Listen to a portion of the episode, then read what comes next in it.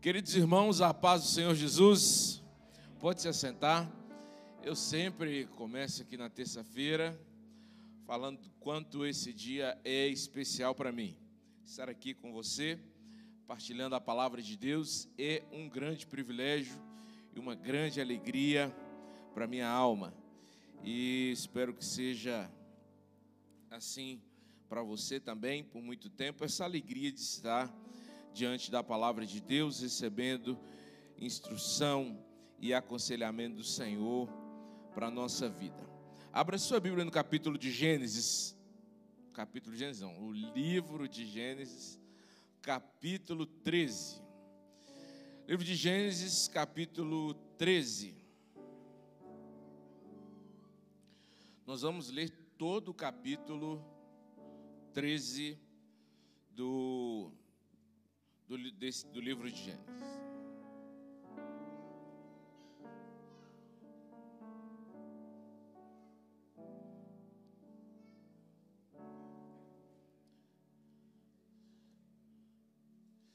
Diz assim: Abraão saiu do Egito e subiu para o Negueb, junto com sua mulher, com Ló e com tudo o que possuíam. Abraão era muito rico e tinha muitos rebanhos, prata e ouro. Do Negueb, que é a região do deserto, prosseguiram em sua jornada acampando ao longo do caminho em direção a Betel. Em Betel, onde ele já, já havia estado quando ele sai da sua terra para ir para o Egito. Nesse momento aqui, no capítulo 13, ele está voltando do Egito, no episódio que eu vou contar para você daqui a pouco. Por fim, armaram tendas entre Betel e Ai, onde haviam acampado anteriormente, onde Abraão havia construído um altar. Ali, Abraão invocou o nome do Senhor outra vez. Ló, que viajava com ele, também havia enriquecido e possuía rebanhos de ovelhas, gado e muitas tendas. Os recursos da terra, porém, não eram suficientes para sustentar Abraão e Ló, com todos os seus rebanhos vivendo tão próximos uns um do outro. Logo surgiram desentendimento entre os pastores de Abraão e os de Ló. Naquele tempo, os cananeus e os fariseus também viviam na terra. Quando você lê esse versículo, você precisa compreender o cenário da época que os, os, os funcionários, digamos assim, desses homens ricos que tinham rebanhos, montavam pequenas vilas como se fossem acampamentos, e eles defendiam não apenas o cuidado do rebanho, a produção, mas também a posse da terra. Por isso é importante esse registro do texto de que os cananeus e os fariseus também viviam na terra. Isso aumenta a tensão da narrativa. Então Abraão disse a Ló: Não haja conflito entre nós e, ou entre nossos pastores. Pode, nós temos os conflitos naturais com os cananeus e fariseus, mas nós somos parentes próximos. A região inteira está à sua disposição. Escolha a parte da terra que desejar e nos separaremos. Se você escolher as terras à esquerda, ficarei com as terras à direita. Se preferir as terras à direita, ficarei com as terras à esquerda. Ló olhou demoradamente para as planícies férteis do Vale do Jordão, na direção do Zoar. A região toda era bem irrigada como o jardim do Senhor ou como a terra do Egito. Isso foi antes do Senhor destruir Sodoma e Gomorra. Ló escolheu para si todo o vale do Jordão a leste de onde estavam. Partiu para lá e se separou do seu tio Abrão. Assim, Abrão continuou na terra de Canaã e Ló mudou com suas tendas para o lugar próximo de Sodoma e se estabeleceu entre as cidades da planície. O povo dessa região, porém, era extremamente perverso e vivia pecando contra o Senhor. Depois que Ló partiu, o Senhor disse a Abraão: Olhe até onde a sua vista alcançar, em todas as direções, norte, sul, leste, oeste, toda essa terra que você está vendo, até onde a sua vista alcança, eu dou a você e a seus descendentes como propriedade para sempre. Eu lhe darei tantos descendentes quanto o pó da terra, de modo que se fosse possível contar o pó da terra, seria possível contar os seus descendentes. Vá e percorra a terra em todas as direções, porque eu a dou a você. Então, Abraão mudou seu acampamento para Hebron e se estabeleceu junto ao bosque de carvalhos que pertencia a Manri, e ali construiu mais um altar ao Senhor. Amém? A história do capítulo 3 de Gênesis é impressionante. Como eu disse, Abraão está voltando do Egito num episódio gracioso e doloroso ao mesmo tempo. Doloroso primeiro. Digo porque é doloroso primeiro. Doloroso porque é naquele episódio que ele, quando sob pressão, com medo de que o rei do Egito é, quisesse tomar a sua mulher por esposa e o matasse para ficar com, com sua mulher, ele então mente dizendo que ela era sua irmã. Ele, o rei do Egito, acontece como ele havia previsto, o rei do Egito se encanta por Sara e achando que era irmã de, de Abraão, ele então a leva para o seu harém, e como era, a, as, como regia os hábitos da época, ele não poderia se deitar com a, as mulheres que ele tomava para o seu harém, dentro de um período mínimo de um ano. Primeiro, para cuidar daquela mulher e prepará-la para estar à altura de estar com o rei.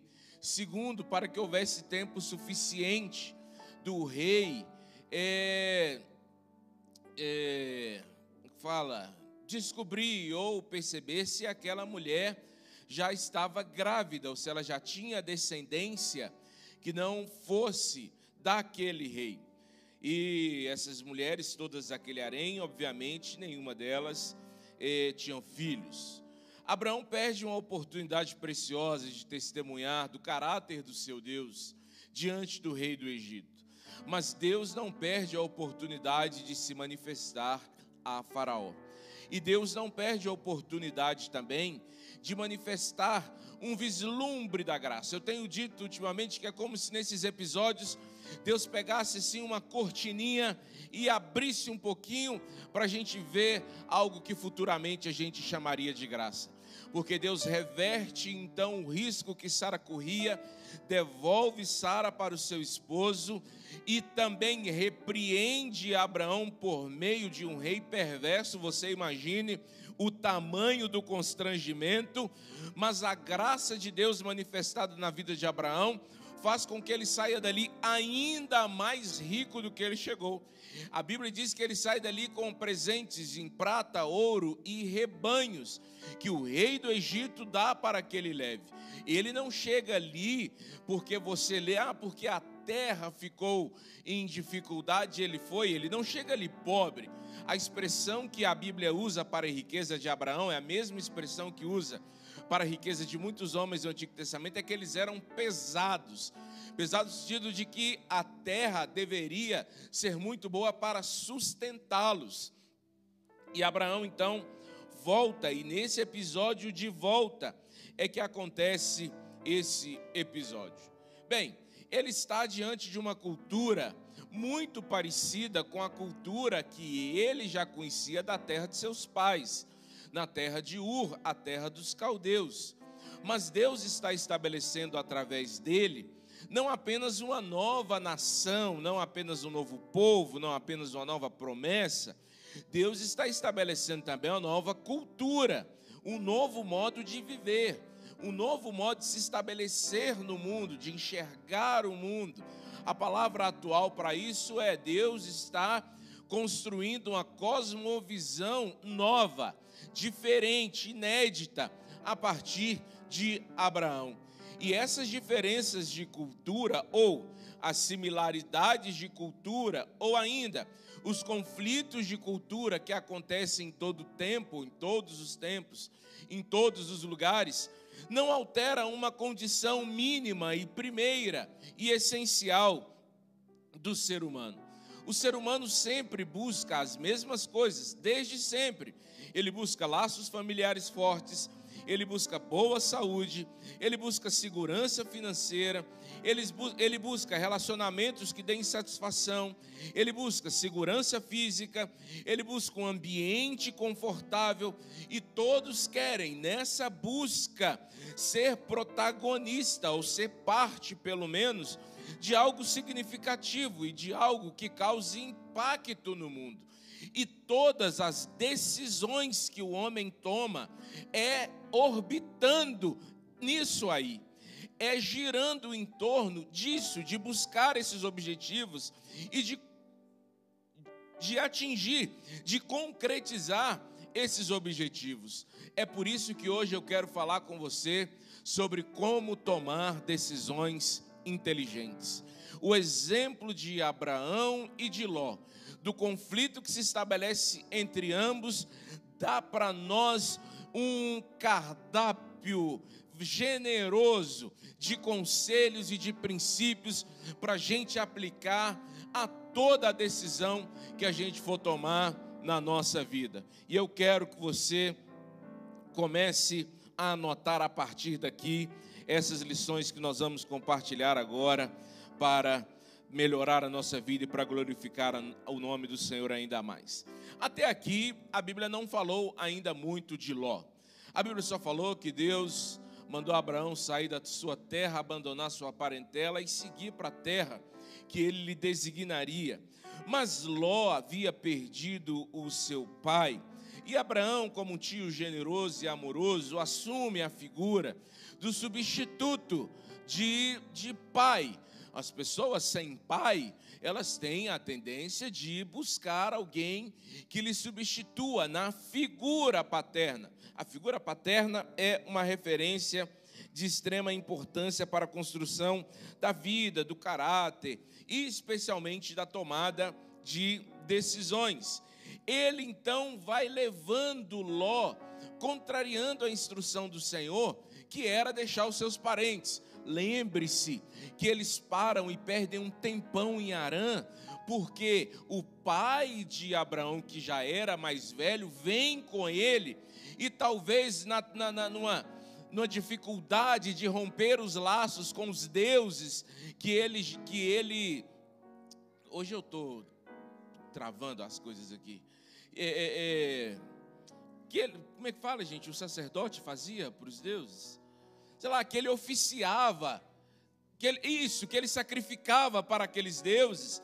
Ele, talvez Abraão fica ali tentando negociar com seu pai a partida e a permanência, e ele perde muito tempo ali, e ele sai de Arã e ele leva Ló, em vez de deixar Ló, não apenas em Arã, mas de deveria ter deixado na terra de U. Depois você lê a partir do capítulo 12 de Gênesis cuidadosamente, e você vai vendo como isso acontece. E aqui aparece Ló. Quando as coisas começam a se complicar, Abraão então entende que ele precisa tomar uma decisão.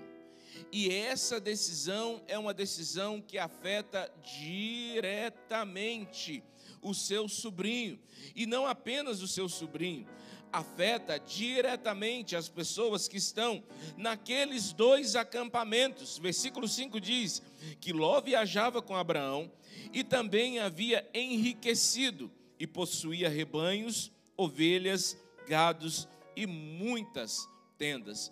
Você precisa prestar atenção em duas coisas. Primeiro, que não há um problema com a riqueza. A gente tem uma tendência natural, especialmente no ambiente religioso, em valorizar a pobreza e menosprezar a riqueza. A gente já olha para um rico, não sei se é de inveja ou o que que é, mas a gente tem a mania de olhar o rico como aos olhos e já taxar o rico de metido, de arrogante, e a gente pega a base bíblica e fica assim: não adianta nada ser rico, se a Bíblia fala que é difícil um rico entrar no reino de Deus. Meu querido, entrar no céu é difícil para todo mundo, para pobre, para rico. Agora, se der para escolher, eu prefiro escolher entrar rico, mas entrar lá já é difícil para todo mundo. Não é mais fácil para o pobre, porque o pobre também coloca outros ídolos no coração, assim como o rico coloca o dinheiro quando não tem um encontro com Jesus. Uma segunda coisa a respeito da riqueza é que há uma espécie de uma vergonha enriquecer. Falei disso numa mensagem aqui esses dias atrás e dei um exemplo simples de quando você usa um sapato novo e a pessoa fala, cara, que sapato bonito. Você fala, ah, você achou ele é velho. Já usei algumas vezes. Porque você fica constrangido de estar usando um sapato novo. Ou então você elogia a roupa, você fala, nossa, você gostou dessa roupa tão barata, menina? Nossa, comprei ali na Tiana, de quantos? Tantos 99. Tá? Porque a gente fica constrangido. A gente fica achando que o enriquecer ofende as pessoas, e a gente fica assim: meu Deus, com tanta gente pobre no mundo, com tanta gente passando fome no mundo. É, claro, eu não tenho tempo aqui, não é o mérito da mensagem, mas existem pessoas que serão imensamente abençoadas por Deus com riqueza material e que permanecerão profundamente firmes na fé e que desenvolverão uma liberdade dessa riqueza em Deus por meio da fé, como é o caso de Abraão, e que não tomarão decisões com base no dinheiro que possuem, com base nas posições que alcançaram, na influência que exerce. Ao contrário, elas utilizam a riqueza que Deus colocou em suas mãos para glorificar ao Deus dessa riqueza, dono do ouro e da prata e dono de toda a terra. Não tenha medo de ficar rico, meu irmão. Não tenha problemas com ficar rico.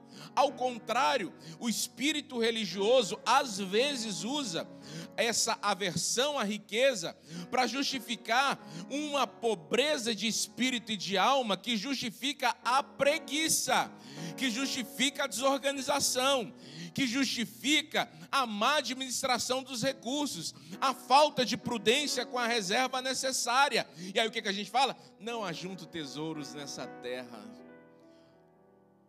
Não bota o seu coração no tesouro, mas deixa pelo menos 50 conto lá na conta, meu irmão. Pelo menos se o menino passar mal de madrugada, você tem dinheiro para pagar o Uber de madrugada. Entende? É isso que Abraão está, o que, que, a, que, a, que o momento de Abraão nos mostra. Mas isso ainda não é sobre decisões. Eu só quero aproveitar toda a oportunidade para dizer a você que Deus não quer que você ponha o seu coração no dinheiro ou qualquer outro tesouro nessa terra. Mas Deus não quer também alimentar uma mentalidade de sobrevivência. Para estabelecer os seus planos nessa terra, que são planos grandiosos. Deus precisa de recursos, Deus precisa de valores, e Deus vai colocar esses recursos na mão de quem desenvolver uma mente de prosperidade, de quem desenvolver uma mentalidade que sai da mentalidade de sobreviver e adota uma mentalidade de prosperidade. Se você quer essa mentalidade de prosperar, diga amém. Diga, me ensina, Jesus. E Abraão agora chama Ló para a decisão. E a primeira coisa que a gente tem que anotar aqui, a coloca aí número um, é que pequenas desobediências podem trazer grandes desdobramentos. Abraão está vindo de uma sequência de pequenas desobediências. É uma meia mentira sobre a Sara, sua esposa é um pequeno ajeito para levar o seu pai até Arã. É um fingir que não está acontecendo nada, que está tudo normal para manter Ló lá. Agora, ele tem um problema seríssimo que atinge a posse da terra, a guerra com os vizinhos, como eu expliquei no versículo. É, é, número qual que eu expliquei aqui? No versículo 7. Ele tem um problema familiar ele tem um constrangimento agora de ter que chamar o sobrinho que está no lugar de filho, dentro da sua tenda, sentar diante dele no seu escritório itinerante ou nômade e falar com ele: Olha, meu sobrinho, a gente, a gente precisa se separar. Tudo isso por causa de uma pequena desobediência. Se Deus tivesse planos de enriquecer a Ló, Deus poderia enriquecê-lo na terra dos caldeus. Mas a promessa de Deus para aquela caminhada era uma promessa para Abraão. Eu disse: deixa ele. Pequenas desobediências podem trazer grandes desdobramentos. E isso nos leva à lição número dois. Como que Abraão resolve esse desdobramento? Primeiro, ele toma essa decisão, privilegiando os relacionamentos. Então o princípio vai ser descrito assim: decisões piedosas privilegiam relacionamentos.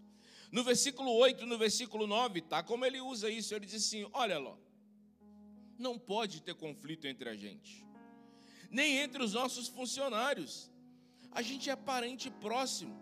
A terra está aí toda. Olha, escolha e toma o seu caminho. Abraão está mostrando que é um homem piedoso e inteligente, porque ele poderia, sem ser exaltado ou ser acusado de qualquer erro, chamar Ló e dizer: Ló, eu errei quando eu te trouxe para cá, você está enriquecendo aqui por causa da bênção que está sobre mim, mas você não está gerenciando bem esse negócio. Então agora é o seguinte: você pega o que é seu e volta para onde você veio. Ou mais do que isso, isso que você tem aqui é fruto de investimento meu, então você vai deixar aqui. Vou te dar uma carga de camelo e de gado para você levar, mas volte. E eu sou o seu tio, eu sou mais velho, e você não discuta comigo. Ou poderia usar ainda, se pudesse, quisesse ser mais benevolente, mas ainda mais firme, dizer: olha, o seguinte, eu vou ali para aquela terra que é maior, que é melhor, meu rebanho é maior, e você vai para tal lugar. Não. Ele diz, ele tenta construir um diálogo, uma negociação. Ele tenta apresentar e propor uma solução que parte do privilégio dos relacionamentos ele entende que manter a amizade, o prestígio, o respeito, a consideração, os afetos entre ele e seu sobrinho é tão importante que a base da argumentação dele é: não pode haver contenda entre a gente. Não pode haver contenda entre os nossos funcionários. Ou seja, se há um conflito que tem a ver com a gente entre os nossos liderados, a nossa relação fica estremecida. Então faz o seguinte: eu te dou a liberdade de escolher. Olha que homem generoso. Eu vou depois tentar justificar por que, que Abraão age assim. Mas eu vou agora ao terceiro princípio. O terceiro princípio diz que decisões revela, revelam em quem o nosso coração confia a provisão do nosso futuro. Porque Abraão olha para a região inteira, versículo 9, e diz assim: a região inteira, ou toda essa terra, está à sua disposição. Escolha a terra que você quiser. Por que, que Abraão faz isso? Porque enquanto ele está tomando essa decisão, a mente dele, que já está tomando um, a fé na mente dele já está tomando uma forma mais robusta, está dizendo: a promessa que Deus me fez é para essa terra toda. Então, em qualquer lugar que eu tiver nessa terra, a bênção de Deus está sobre mim. Além do mais, quando Deus cumprir essa promessa, eu não sei o que Deus há de fazer com Ló, mas Deus tem um pacto comigo. O coração de Abraão confia a provisão do seu futuro ao Senhor. É por isso que ele não precisa agir com mesquinhez, ele não precisa agir com brutalidade, ele não precisa agir com ganância, ele pode agir com tremenda generosidade, porque ele sabe em quem o coração dele confia. Decisão mostra muito o nosso caráter toda decisão que você toma revela um pouco dos princípios que regem seu caráter. Toda decisão que você toma revela, põe para fora o que está um pouco no seu coração. E isso nos leva ao quarto princípio, que é um conselho, ele está aqui em forma de conselho. Ao decidir, não deixe que a ganância dos olhos roube a gratidão do seu coração. Vou repetir esse conselho ao decidir, não deixe que a ganância dos olhos roube a gratidão do seu coração. No versículo 10, a versão que eu estou usando diz que Ló olhou demoradamente para todas as planícies férteis do Jordão na direção de Zoar. E ele poderia ter olhado e falado: se eu trabalhar um pouquinho mais do que o meu tio é justo, o meu tio é mais velho do que eu, o meu tio foi quem me proporcionou essa oportunidade. O olhar ganancioso dele rouba toda a gratidão que pudesse existir no coração dele, pelo tio dele, pela história que o tio dele permitiu que ele construísse. E agora, ele não desenvolve algo que é fruto, que é filho, que é cria da gratidão, que é a generosidade.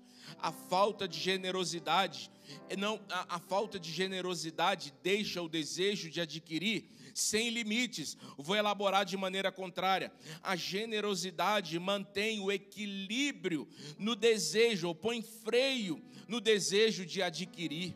Quando o coração não é generoso, quando não há uma uma briga pela generosidade. Alguém disse, eu não lembro o nome do autor aqui, que a maneira que você tem de destronar o dinheiro, de humilhar o dinheiro, de xingar o dinheiro ou qualquer outro tipo de riqueza é doando. Nada humilha mais o dinheiro do que ser doado. Nada humilha mais o dinheiro do que ser colocado como objeto de generosidade. Ló tem a mentalidade totalmente o contrário. E ele não consegue desenvolver gratidão. Mas você vai ver o resultado disso daqui a pouco. Porque nós vamos ao quinto princípio. E o quinto princípio diz que no longo prazo, só as decisões tomadas com base na fé se sustentam. Devo repetir isso. Só no longo prazo, só as decisões tomadas com base na fé se sustentam. Aquela região que formavam as planícies mais ricas e mais férteis da terra de Zoar, onde Sodoma e Gomorra e mais cinco, cinco cidades e mais cinco cidades estavam estabelecidas, se tornaram onde hoje está o Mar Morto e a região em volta, onde absolutamente nada fertiliza ou frutifica. Pouco tempo depois, o Senhor viria sobre aquela terra e a tornaria improdutiva para sempre.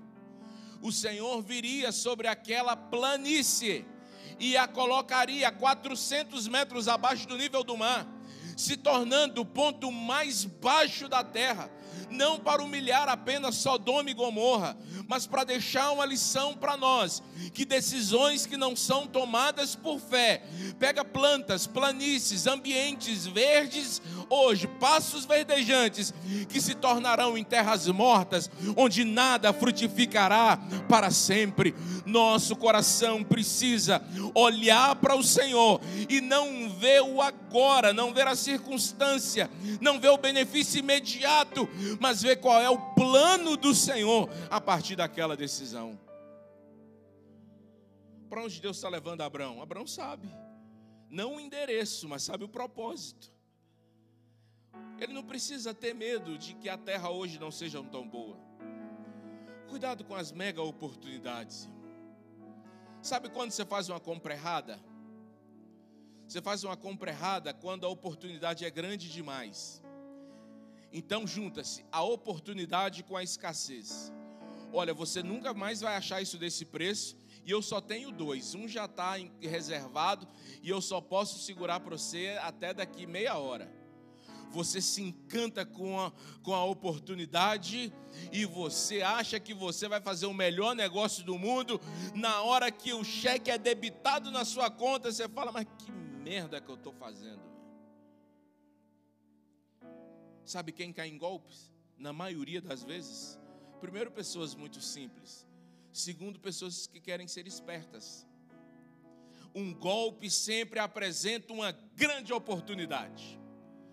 Um golpe sempre apresenta uma coisa em que você terá um grande lucro com investimento pequeno, com esforço pequeno. Você não toma decisões baseadas na fé e por isso você não consegue sustentar essa decisão no longo prazo. Esse detalhe colocado aqui no versículo 14 no, e no, no, no, no 14 não, deixa eu voltar aqui que eu acho que eu anotei errado aqui. No versículo 10, ainda estou no 10, agora que eu vou para o 14 há um, um parênteses que diz: Isso foi antes do Senhor destruir Sodoma e Gomorra. Antes. Você só conhece o antes. Tome decisões utilizando a mente de quem conhece o depois. Chame a mente de Deus para suas decisões, porque Ele já está no depois. Deus já sabia que aquilo que era as planícies mais férteis da região de Zoar, hoje nós chamaríamos de deserto e de mar morto. Hoje nós ficaríamos aqui pagando fortuna para ir lá lambuzar naquela terra preta e, e, e boiando na água, para nada. Isso vai nos conduzir ao sexto princípio. Considere as conexões e as influências criadas em cada decisão. Em outras palavras, considere para onde e para perto de quem suas decisões te levam. O versículo 12 e o versículo 13 conta que os homens daquela região eram perversos extremamente perversos e viviam pecando contra o Senhor. Isso comprometeu a mentalidade de Ló. Isso comprometeu a moralidade da família de Ló. Leia a história de Ló e você vai ver como as filhas dele se comportam. Isso comprometeu a visão de mundo da esposa de Ló, que não consegue acreditar em Deus nem vendo os anjos de Deus face a face, nem pegando na mão dos anjos de Deus, nem ouvindo a voz dos anjos de Deus, ela consegue desapegar o coração daquele lugar, envolvido, mergulhado. Por cima as planícies são verdes e férteis, mas ali é um lugar mergulhado em perversidade e em pecado contra o Senhor. Eu sempre aconselho a jovens quando estão se mudando, indo daqui para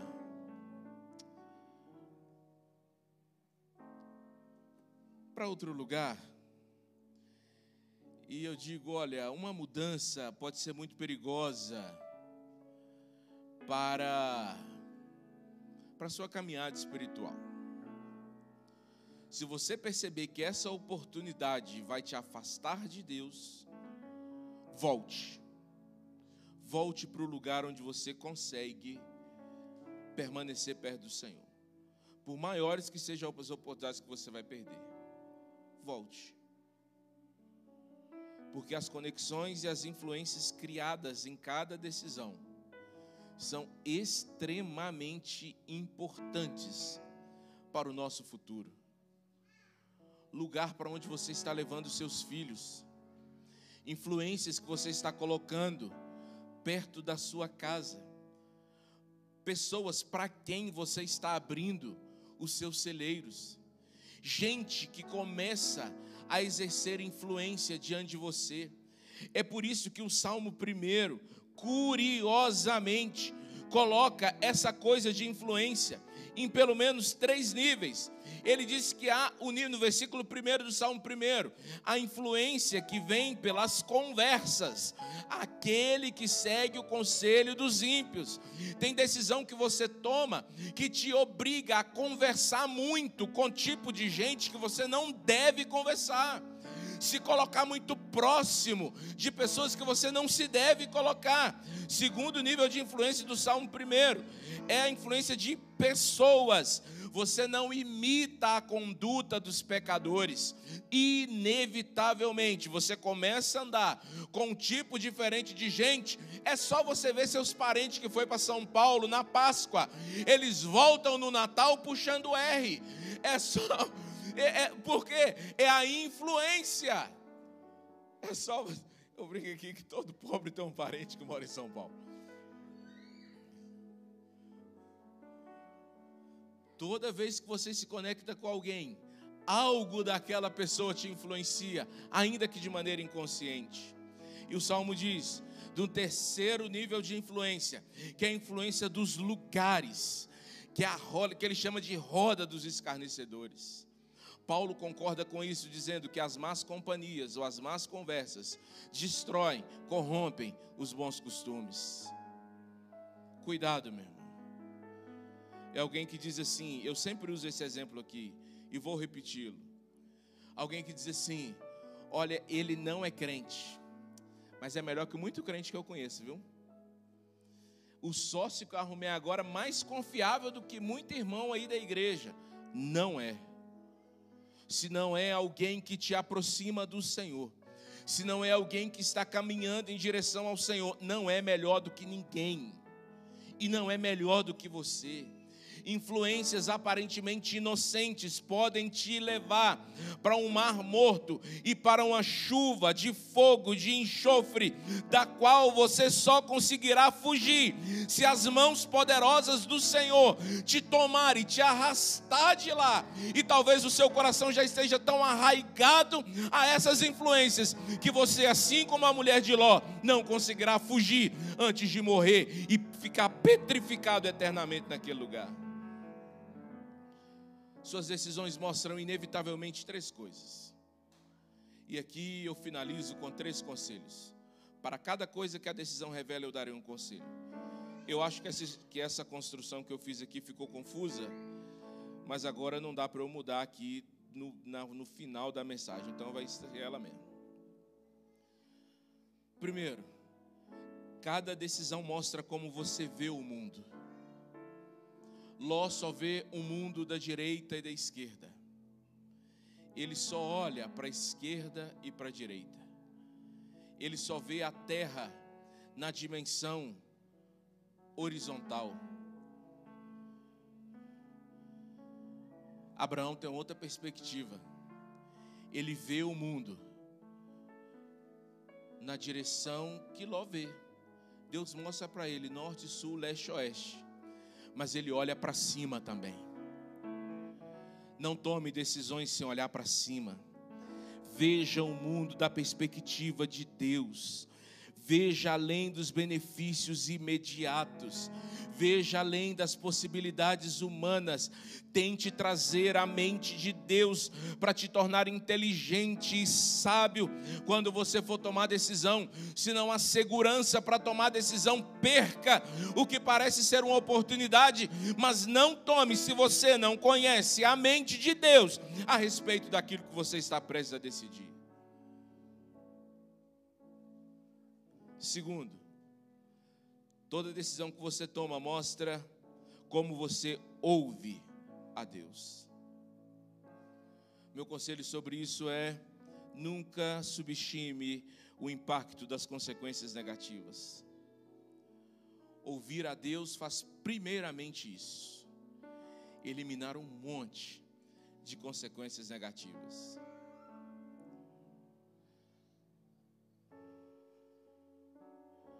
Não é a questão de Deus não falar. As pessoas hoje ficam nessa. Ah, porque se Deus pudesse ser visto, ah, porque Deus não fala, ah, porque Deus não é claro, ah, porque Deus. Não é que Deus não fala. No Antigo Testamento, Deus aparecia, Deus fazia movimentos de coluna de fogo, Deus vinha através dos profetas, Deus mandava raios, Deus fazia fumaça, Deus extirpava um exército inteiro, Deus abria a terra e engolia as pessoas. E como que os textos terminam sobre a rebeldia do povo? E eles fizeram o mal que era os olhos do Senhor. E eles seguiram seus próprios caminhos, e eles caíram nas suas próprias desobediências. A questão não é Deus falar, a questão é que eu não gosto de ouvir a Deus. O nosso problema não é que nós não vemos ou não ouvimos Deus, mas a gente tem dificuldade em fazer o que Deus manda a gente fazer. Então, se Deus manda eu fazer alguma coisa que eu acho que está errado, eu tenho que trocar de profeta, eu tenho que trocar de igreja, eu tenho que trocar de instrução, eu tenho que atualizar a interpretação, porque a que está agora já não me atende mais. Paulo revelou isso para Timóteo, falou: vai ser desse jeito, Timóteo. Eles não vão procurar para si, preste atenção na expressão de Paulo eles vão amontoar para si. Amontoar para si. Gente que fale o que eles querem ouvir, porque eles terão comichões nos ouvidos. A maneira como você decide qualquer coisa na sua vida mostra como você ouve a Deus. E por fim, cada decisão que você toma revela a maneira como você obedece a Deus. Esqueça a ideia de agradar apenas a si mesmo, apenas a você. A pergunta primeira não é o que eu ganho com isso, o que eu lucro com isso, qual é o benefício disso. A primeira pergunta deve ser: isso vai melhorar o meu relacionamento com Deus? Isso me leva para mais perto de Deus. Isso honra a Deus, a minha vida vai honrar mais a Deus através disso. Aí você faz as outras perguntas. Deus está falando através da Bíblia. Deus está falando através do relacionamento com os irmãos. Deus está falando através das nossas experiências. Deus está falando através da habitação do Espírito Santo em nós. Deus está falando através da pregação e da iluminação da palavra. Mas a gente é igual Elvis e Lúcio, os cachorrinhos de Tito, Milena e Bela. Eles vêm à porta de vidro fechada e eles vêm correndo e eles acham que está aberto e eles socam a cabeça na porta e aí eles voltam e brincam dois minutos e eles voltam correndo de novo e socam a cabeça na mesma porta e eles voltam depois do lado de fora e socam a cabeça na mesma porta. E a gente fala: olha que cachorrinho idiota, olha como esses cachorros são sonsinhos. E Deus lá falando: você só é maior do que ele, mas você está batendo de cara de, nas mesmas portas. Há dois anos, há cinco anos, há três anos, há dez anos, a sua vida inteira, por uma simples razão: você está tomando decisões sem querer obedecer a Deus, porque a ideia de agradar a si mesmo está tão pregada no seu coração que você não consegue ouvir os comandos de Deus mais. Decisões inteligentes honram a Deus. Decisões inteligentes mantêm vivos os propósitos de Deus para nós. Decisões inteligentes manifestam a sabedoria de Deus no mundo. É por isso que nós precisamos ter a mente de Cristo. Cristo tomou decisões difíceis, muitas das quais, ou a maioria delas, lhes trouxeram muitas dores, muitos sofrimentos. Todos os apóstolos de nosso Senhor Jesus tomaram decisões que, ao fim, custaram a própria vida. A própria vida mas são decisões que glorificam a Deus séculos depois. Uma decisão inteligente não é simplesmente a que te enriquece, não é a que te faz sair como mais inteligente. Uma decisão inteligente não é que faz você levar vantagem ou passar pelo caminho mais curto. Uma decisão inteligente é que faz a glória de Deus refletir e permanecer através da sua vida. Feche seus olhos. Vou fazer uma oração com você. se você conseguir fazer uma listinha das piores decisões da sua vida, das piores decisões da sua vida, você vai ver que elas foram decisões tomadas sem cumprir esses princípios aqui. Elas não ouviram a Deus. Elas não privilegiaram relacionamentos. Elas não pensaram no longo prazo. Elas não eliminaram as conexões perigosas. Elas não submeteram na perspectiva horizontal e vertical. Elas não obedeceram a Deus. E, em última análise, elas serviram a um prazer momentâneo. Você ficou, saiu como certo, você teve uma boa reputação, mas elas desonraram a Deus. Como é que você muda isso? Com sabedoria. Como é que ganha sabedoria? Ao contrário do que o mundo ensina, que a gente adquire sabedoria errando. Errando, talvez você consiga construir uma experiência mais sólida e desenvolver um certo tipo de inteligência. Mas sabedoria, a Bíblia é clara e simples. Quem não tem sabedoria, peça a Deus. O caminho da sabedoria é oração sincera e humilde, dizendo: Deus, eu sou retardado para tomar decisões. Deus tem aqui um tolo, um nécio diante do Senhor, me dá sabedoria. Me dá sabedoria não deixe eu errar de novo na mesma coisa, não deixe eu tropeçar na mesma pedra, não deixe eu ficar preso na mesma roda, não deixa eu ficar, Pai querido, no lugar onde, debaixo de onde vai cair fogo e enxofre, não, Pai, me ajuda, me dá sabedoria, para que a minha mente reflita a Tua glória, abençoa-nos, Pai, nós teus filhos, te oramos e te pedimos agora, como igreja do Senhor, não nos dê a mente de Ló, não nos dê os olhos de Ló, não nos dê as intenções de Ló, mas desenvolva em nós a fé de Abraão, que erra, que vacila, mas que cresce a cada vez, que mantém os olhos fixos no Senhor e que constrói uma história que reflete a tua glória e a tua presença para sempre. Nos ajuda, Santo Deus nós oramos em nome de Jesus, para a glória do Pai, do Filho e do Espírito Santo. Amém. Que Deus abençoe você.